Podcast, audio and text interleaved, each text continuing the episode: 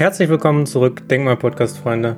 Ich freue mich, dass ihr wieder eingeschaltet habt zu der Reihe, in der ich verschiedene Mystiker, Gelehrte und äh, Weise behandle, ähm, die euch einige Denkanstöße geben können, um zu mehr Klarheit, Selbstbewusstsein und Vertrauen in eurem eigenen Leben zu kommen. Letztes Mal habe ich äh, Osho behandelt, einen ähm, sehr, sehr umstrittenen Guru, der war schon tot ist. Der ist 1990 gestorben. Und jetzt ist Sadhguru an der Reihe, der tatsächlich sehr, sehr ähnlich heutzutage wirkt, wenn nicht ganz so radikal wie Osho. Aber ja, ziemlich ähnlich, gerade deshalb, weil man sich bei Sadhguru immer wieder fragt, ist er nur Marketing? Vielleicht gebe ich vorab mal ein paar Informationen über Sadhguru.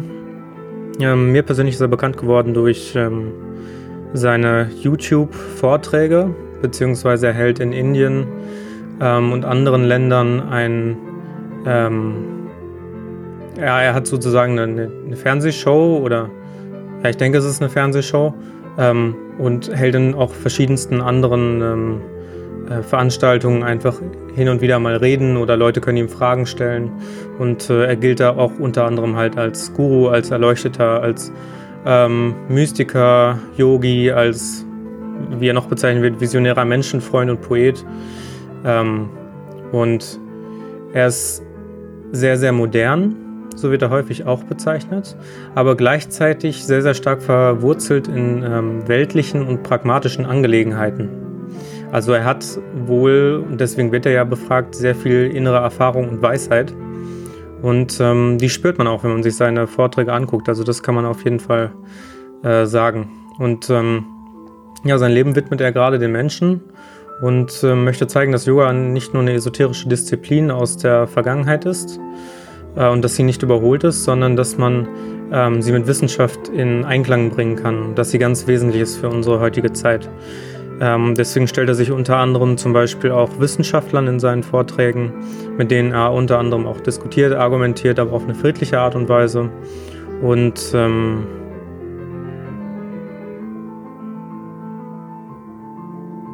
ja, er ist, er ist einfach durch und durch einfach ein, Mensch, wo man sich immer wieder fragt, genau wie bei, bei Osho, Mal taucht er halt mit Lendenschutz auf und seinem Yogi-Mystiker-Gewand, ist barfuß. Ähm, man, sieht man ihn mal Fotos auf dem Him äh, Himalaya und dann auf der anderen Seite fährt er dann mit einem BMW-Motorrad auf der Autobahn. Und das ist so ungefähr dasselbe wie bei Osho, wo man ihm ja vorgeworfen hat, ähm, dass er ein Rolls-Royce-Guru sein soll. Das heißt, ähm, ja, da ist so ein bisschen die, die Gemeinsamkeit der beiden. Er ist zudem außerordentlich vielseitig.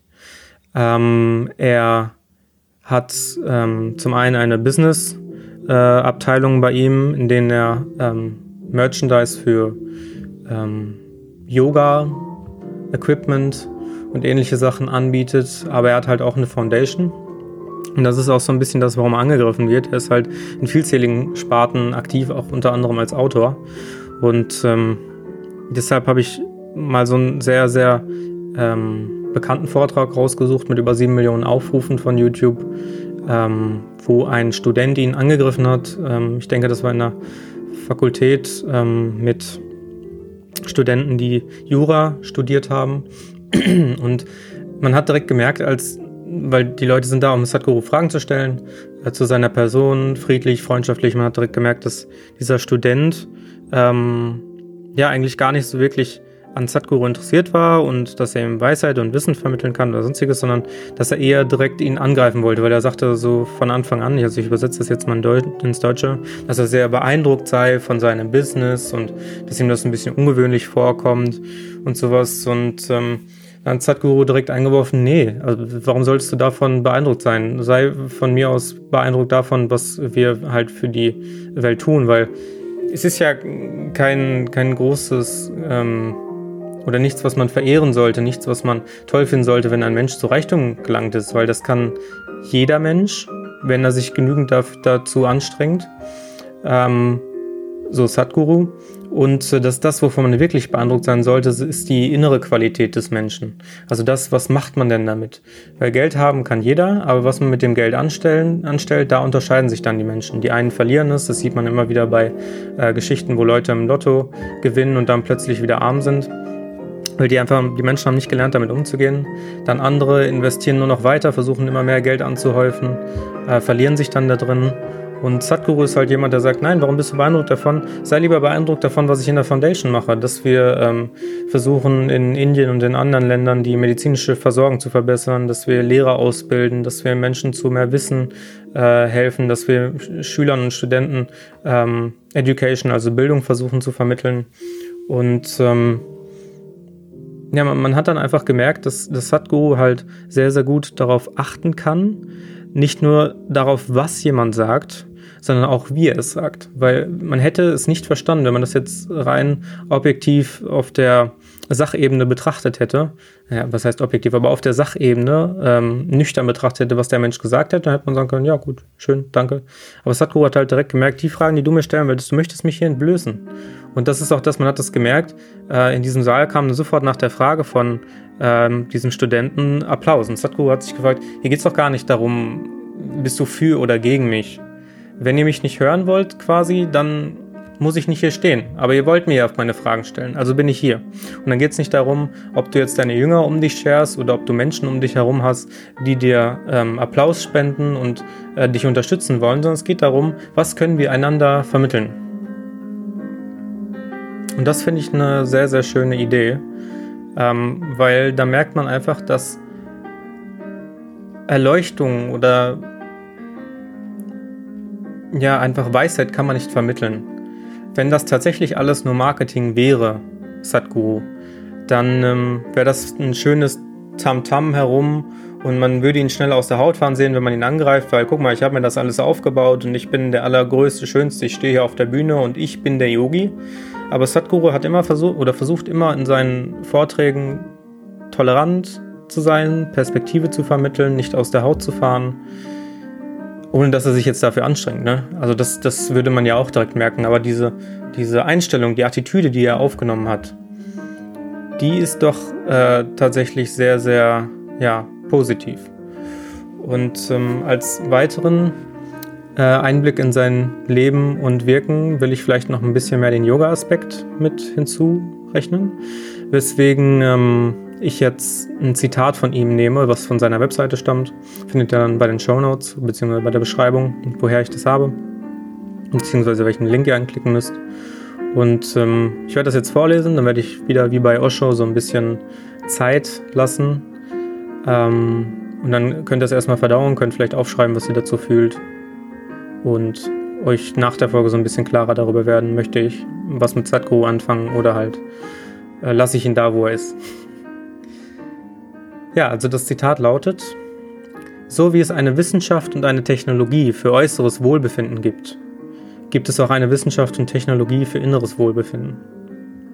Es ist nun aber leider so, dass Yoga und Meditation meistens nicht von Menschen unterrichtet werden, die eine tiefe innere Erfahrung haben. Man erfährt ein bisschen Ruhe und Frieden oder stabilisiert seine Gesundheit, aber bei Yoga und Meditation geht es nicht nur darum. Wenn Yoga mit seiner vollen Subjektivität mit einer auf Erfahrung basierenden Dimension vermittelt wird, dann kannst du die Art und Weise, wie du dein Leben erlebst, selbst bestimmen. Wenn du die Art und Weise, wie du dein Leben erlebst, selbst bestimmen kannst, dann wirst du es natürlich absolut schön und angenehm für dich gestalten. Es geht hier also im Wesentlichen nicht darum, etwas Ruhe und Frieden oder Glück zu schaffen. Es geht im Wesentlichen darum, von einer zwanghaften zu einer bewussten Existenz zu kommen. Im Moment erfährst du dein Leben als zwanghafte Reaktion auf die Situation, Situation, in denen du dich befindest. Wenn stattdessen dein Leben ein bewusstes Handeln wird, dann wirst du es natürlich angenehm für dich machen. Es geht im Yoga also nicht nur um Frieden. Es geht darum, dein Leben in einen bestimmten, bewussten Prozess zu verwandeln. So wie wir eine physische Wissenschaft haben, um äußeres Wohlbefinden zu schaffen, gibt es eine innere Dimension von Wissenschaft, um inneres Wohlgefühl zu schaffen. Ich nenne das Inner Engineering. Und ich finde das sehr schön, weil das ähnelt sich wieder mit ähm, Osho, Osho sagt ja auch, ich kann dir mit meinen Worten nichts vermitteln, was du innerlich nicht schon weißt. Das, was du halt für dich erfahren musst, ist das, wie das Wort erfahren schon sagt, die Erfahrung. Das, dass du es innerlich fühlst, dass du damit etwas anfangen kannst, ohne dich dazu zu zwingen, weil wenn du dir nur sagst, du musst es machen, dann wirst du es nicht lange durchhalten. Dann werden deine Gefühle, deine Emotionen dich überrumpeln. Aber wenn du es erfährst, und das ist laut Sadhguru eben mit Yoga möglich, und falls es gewünscht ist, kann ich gerne auch nochmal eine Folge bei Yoga machen. Ähm, wobei ich dann nur den theoretischen Aspekt ansprechen kann, weil selbst habe ich noch nicht viel mit ähm, Yoga ähm, gemacht. Ich habe ein paar Positionen ausprobiert, ähm, habe auch mal bei einer ähm, Erfahrenen von die, die äh, Yoga praktiziert und unterrichtet, habe ich auch mal eine Stunde gehabt. Aber an sich bin ich damit nie wirklich warm geworden. Nichtsdestotrotz kann ich die theoretischen Aspekte natürlich vermitteln. Und das, was halt Yoga laut ähm, Sadhguru machen kann, ist dieses Wohlgefühl schaffen. Also dieses Wohlgefühl in dem Sinne nicht, wie er sagt, dass du jetzt äh, Glück und ähm, ja, dieses Hochgefühl erlebst, was dich dazu bringt, ich will immer mehr Yoga machen und ich will immer mehr Kicks bekommen, sondern du kommst von dieser zwanghaften Handlung in deinem Leben, also von diesem, ich habe bestimmte Erfahrungen in meinem Leben gemacht, die will ich dann äh, manifestieren oder auch möglichst vermeiden, wenn es schlechte Erfahrungen waren, kommst du hin zu, ich nehme das an, was ist und wenn ich es annehme, dann muss ich nichts vermeiden. Und wenn ich nichts vermeiden muss, dann habe ich auch nichts im Kopf, was mich abhält. Und dann passiert das, was Sadhguru beschrieben hat. Ich kann das tun, was ich tun möchte. Und wenn ich tun möchte, das, was ich tun möchte, ist mir hauptsächlich ein schönes Leben machen. Weil was hält uns davon ab? Das Schönste, was wir machen können, ist schöne Dinge erfahren. Auch Khalil Gibran sagte, ähm, ich glaube, das habe ich schon mal erwähnt, ähm, Leben heißt warten, beziehungsweise wir warten immer nur auf den Moment, wenn wir Schönheit erfahren. Es geht quasi immer darum, geduldig zu sein, bis wir wieder zu den schönen Momenten kommen. Und das, was uns so schwer fällt, ist halt eben dieses Warten. Ach, wann kommt dieser nächste, nächste schöne Moment? Wenn ich aber tun kann, was ich tun möchte, dann werde ich automatisch dahin kommen, dass ich sage, mein Leben wird erfolgreich, mein Leben wird so, dass ich selber gestalten kann. Ich muss nicht erzwingen, dass ich glücklich äh, bin, aber ich kann es sein. Und ich muss auch die schlechten Dinge nicht vermeiden. Und ähm, ja, das ist auch eine der Dinge, die, glaube ich, jeder Guru so ein bisschen vermittelt. Überleg mal, also wie empfindest du Sadhguru und würdest du sagen, du bräuchtest ihn, um das, zu, das vermittelt zu bekommen? Weil wie gesagt, Worte sind die eine Sache. Aber die Vermittlung davon ist etwas anderes. Und diesen, diesen Prozess des Inner Engineering, den hat der Student in diesem Vortrag auch nochmal aufgegriffen. Er sagte nämlich, was, was soll das sein, Inner Engineering? Ist das jetzt irgendein Programm, was du uns hier verkaufen möchtest, wo du dann sagst, ja, ich bin der Einzige, der das euch lehren kann, der äh, ja quasi das Patentrezept beansprucht, uns, uns dazu bringen möchte, das zu kaufen, was du da tust? Und dann sagt Sadhguru, nein, du musst gar nichts. Du kannst es tun. Aber überleg mal, warum bist du hier in dieser Fakultät? Warum studierst du Jura?